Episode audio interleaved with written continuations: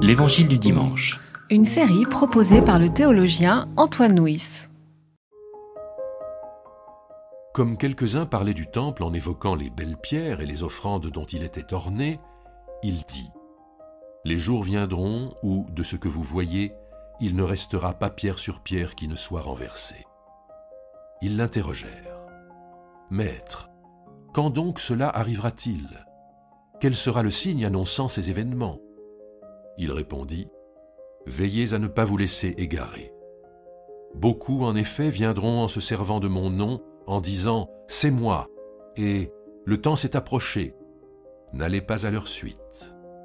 Quand vous entendrez parler de guerre et de désordre, ne vous effrayez pas, car cela doit arriver d'abord.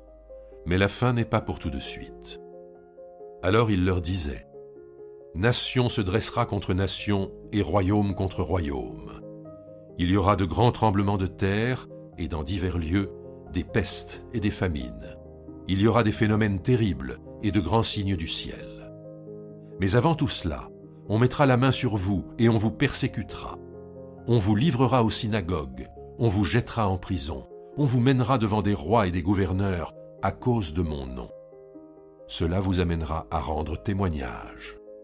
Sachez bien que vous n'avez pas à préparer votre défense, car moi je vous donnerai une parole, une sagesse, à laquelle tous vos adversaires ne pourront s'opposer, qu'ils ne pourront contredire. Vous serez livrés même par des parents, des frères, des proches et des amis, et on fera mettre à mort plusieurs d'entre vous. Vous serez détestés de tous à cause de mon nom. Mais pas un seul cheveu de votre tête ne sera perdu. Par votre persévérance, acquérez la vie.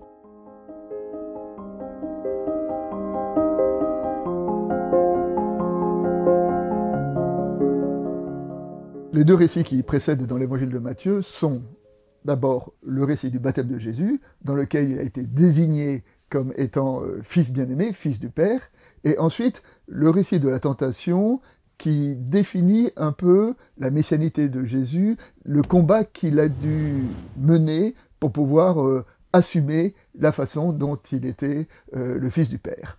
Et donc ces deux fondements étant posés, maintenant le texte évoque le commencement de son ministère, ce commencement qui se situe en Galilée.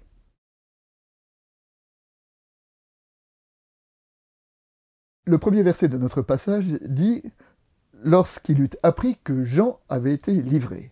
Donc Jésus commence son ministère public quand Jean a été livré. Jean annoncé, Jésus accompli. Et pour euh, accomplir cette parole, pour accomplir une attente, pour commencer son ministère, que fait-il? Il se rend en Galilée, c'est-à-dire cette province qui est euh, au nord de la Judée puis de la Samarie. Euh, et cela nous rappelle que dans l'évangile de Matthieu, le plan de l'évangile de Matthieu recouvre un peu un plan géographique. Hein.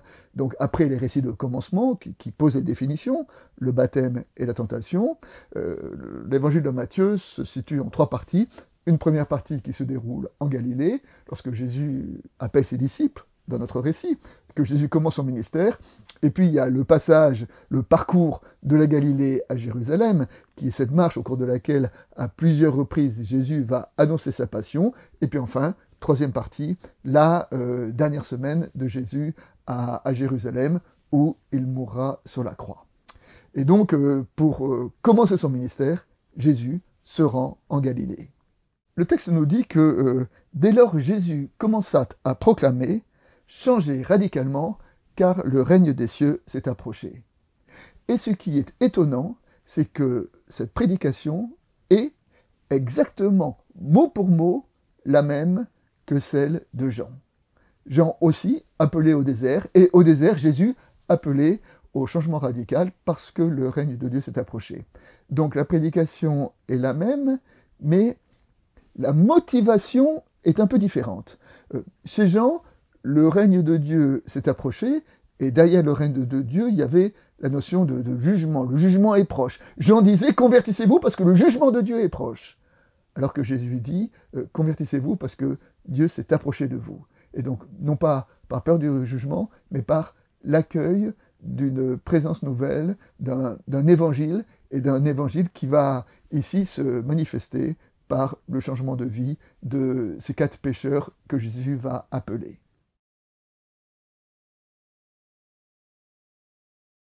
Revenons un petit peu sur le thème de la Galilée. Le texte nous dit que Jésus se rend à Capharnaüm. Alors Capharnaüm, d'abord géographiquement, politiquement, c'était le lieu où il y avait une légion romaine, c'était un lieu où il y avait une population mélangée, c'était euh, la Galilée était, mal vue de la part des habitants de Jérusalem. Jérusalem, c'était le centre religieux. La Galilée, c'était une région un peu suspecte, parce que c'était une région où, il y avait un mélange de population, où, la fidélité était, moins rigoureuse. Et mélange de population, effectivement, Capharnaüm, une légion romaine y résidait. Et à Capharnaüm, c'est là que euh, c'est la ville, je veux dire, d'où Jésus rayonnait lors de son ministère en Galilée, à plusieurs reprises, il est écrit que Capharnaüm est sa ville et la ville où se trouvait la maison. La maison où il était, on pense que c'était euh, la maison de, Simon-Pierre. Et puis ce côté un peu provincial de Galilée est renforcé par les références à Nephtali et Zabulon. Alors Nephtali et Zabulon, ce sont deux enfants de, Jacob, donc de, patriarches, mais ce ne sont pas les plus connus. C'est presque des, des, enfants, euh, j'allais dire, marginaux, pas, pas importants. Et là encore, on est dans un symbolique que Jésus déploie son ministère, j'allais dire, euh, en province, en, banlieue, euh, non pas près du centre religieux, mais dans ce lieu d'une population mélangée, et c'est là où son évangile va se déployer. La première chose que Jésus fait pour amorcer son ministère, c'est appeler quatre hommes, et ces quatre hommes en plus étaient des, pêcheurs, des, des, travailleurs de la mer. Et cela évoque aussi la façon dont Dieu se rend présent dans le monde. Dans le Premier Testament, euh, Dieu a choisi un peuple, un peuple qui est défini comme un peuple petit, et un peuple qui dans son histoire a été un peuple à la nuque raide, mais c'est par ce peuple que, euh, le peuple des enfants de Jacob, que Dieu a décidé de se manifester au monde, eh ben pareillement, euh, Jésus aurait pu euh, choisir de, révéler son évangile, euh, je dirais, au monde entier, à partir de sa parole, à partir de sa personne. Non, il a fait le choix de, passer par des hommes et, des hommes particuliers, puisque ce n'étaient même pas des, des, sages particuliers, comme pouvaient l'être éventuellement les scribes, ce n'étaient pas des hommes particulièrement vertueux, comme pouvaient l'être les pharisiens, mais c'étaient des pêcheurs, des travailleurs de la mer, et des pêcheurs qui simplement ont été bouleversés par une parole, par une parole qui les a appelés, et puis ses disciples, ses disciples eux-mêmes ont fait des disciples, qui eux-mêmes ont fait des disciples, et donc c'est, c'est par le bas, par cette communauté de transmission de disciple à disciple que, que en quelques siècles, l'évangile a conquis l'Empire romain. Les pêcheurs étaient, nous l'avons dit, des, travailleurs de la mer, c'est-à-dire des hommes, euh, des hommes ordinaires. Et c'est justement par, par l'ordinaire que, l'évangile se, révèle. Et, aujourd'hui, cet appel des disciples nous renvoie, nous, à notre propre responsabilité d'Église. Et il me semble qu'en filigrane, derrière ce récit, nous trouvons euh, une évocation de ce texte liturgique euh, qui dit que Dieu n'a que nos mains pour partager les richesses de notre monde, que Dieu n'a que nos jambes pour aller euh, guérir les malades et les prisonniers, pour les visiter, que Dieu n'a que notre toit pour accueillir les sans-abri, que Dieu n'a que nos vêtements pour vêtir les nus, que Dieu n'a que notre cœur pour aimer les prochains. Et que donc pour être disciple, euh, nul n'est besoin euh, d'être euh, un héros de la, de la théologie, de la connaissance ou de la sainteté. Pour être disciple, il faut simplement se laisser rejoindre par cette parole de l'Évangile, par cet appel de Christ, et, et, et la partager avec, avec notre environnement le plus quotidien. Changer radicalement car euh, le règne des cieux s'est approché. Je dis tout à l'heure que cette prédication était celle du baptiste, du baptiseur. Elle est celle-là, la prédication du Christ qui définit sa parole.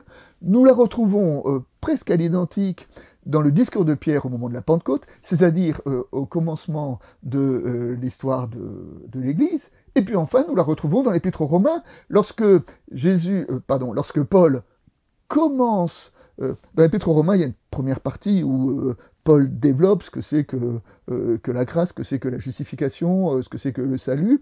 Et à partir du chapitre 12, il en vient aux conséquences, à la partie pratique de la vie chrétienne. Et là, il commence cette partie par un verset qui dit Soyez transformés, transfigurés par le renouvellement de votre intelligence pour discerner quelle est la volonté de Dieu. Soyez transformés, changez radicalement. Donc c'est ce, même thème du changement qui se situe à tous les étages dans la Bible, hein. chez le baptiseur, chez Jésus, chez Pierre, chez Paul. Et euh, donc aujourd'hui, nous pouvons l'entendre et le placer au commencement de la vie chrétienne. Et pour illustrer cela, euh, un, un apophthème, c'est-à-dire un, apologue des pères du désert, euh, met chez un père du désert la réflexion suivante. Il dit Tu as bien travaillé, fais relâche aujourd'hui et demain tu te convertiras. Il a répondu, a dit Non, aujourd'hui je me convertis et que demain ta volonté soit faite.